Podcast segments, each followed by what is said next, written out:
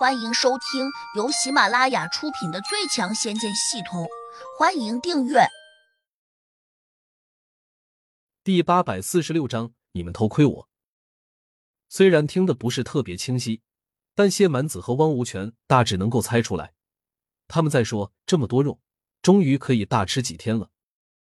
要是迦叶大师知道他的宠兽被这几个怪小孩给杀了，他一定会找他们报仇的。谢蛮子咬了下牙齿。又说：“虽然我们没有抓住他们生吃活物的罪证，但现在的发现也足以向骆大人交差。”汪无权不解的问：“这也能交差？”谢蛮子冷笑道：“骆大人叫我们所做的这一切，其实是针对胡杨的，因为他贵为仙使，不能假公济私，直接和胡杨硬扛，而且他也没理由因为自己的私事。”就叫迦叶大师这样的地仙去收拾胡杨，但现在好了，那个怪小孩是胡杨的手下，他们杀了迦叶大师的宠兽。如果骆大人把这个消息传给他，你说他会轻易放过胡杨吗？汪无权顿时恍然大悟，马上对谢满子竖起了大拇指，嘿嘿的笑道：“没想到你这么聪明。”少拍马屁，多干正事。我现在就把消息传给骆大人。谢蛮子这下也很得意，今天的发现肯定是头功一件，洛不凡多半会很高兴，说不定就能重赏他们。谢蛮子组织消息的能力还是比较强的，他当然会添油加醋的说：“迦叶大师的狮虎灵兽之所以被杀，完全就是胡杨在背后指挥的结果。”洛不凡一看，果然很高兴，马上就给他二人回了消息，说这事儿办得漂亮，等他们回去。一定重重有赏！哈哈哈，这还当真是头功一件？谢蛮子转过头，兴奋的问汪无权：“你猜骆大人会怎么奖赏我们？”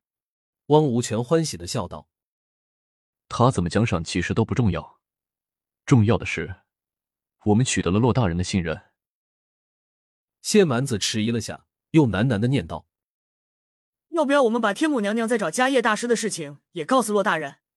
汪无权不假思索道：“完全有必要啊。”谢蛮子摇头说：“不能怒视，万一骆大人认为我们不干正事，岂不是又给他留下不好的印象了？”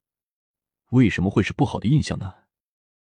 汪无权困惑道：“他可能会认为我们拿窥视宝镜去偷看美女。”谢蛮子沉下脸说：“汪无权一呆，顿时也惊得颤抖了下。”倘若洛不凡不想兑现他承诺的奖赏，只怕真会找这样一个理由来洗刷自己二人。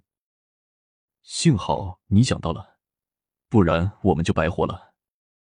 汪无权擦了下额头上的汗水，说：“哈哈，就你这榆木脑袋，要不是跟着我，不知早就被人卖多少回了。”谢蛮子得意道。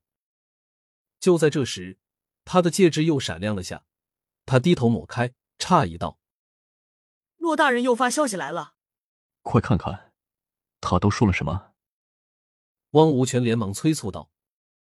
谢蛮子皱眉道：“骆大人说，他怎么也联系不上迦叶大师，叫我们盯住他那两只狮虎灵兽。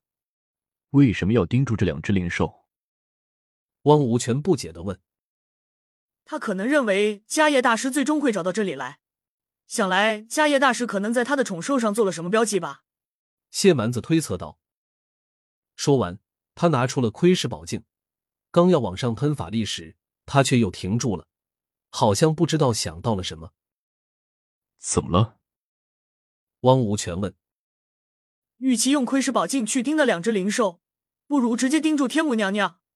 谢蛮子嘿嘿的坏笑道。汪无权一怔，突然也明白过来，马上冲谢蛮子竖起了大拇指。果然。这不是一举两得的事情吗？两人随即用窥视宝镜去找天目娘娘，没想到她还在刚才那里，没有动，神情还有些清冷，不知在想什么。你看看这天母娘娘，这身段，这脸蛋，啧啧，是不是一流的？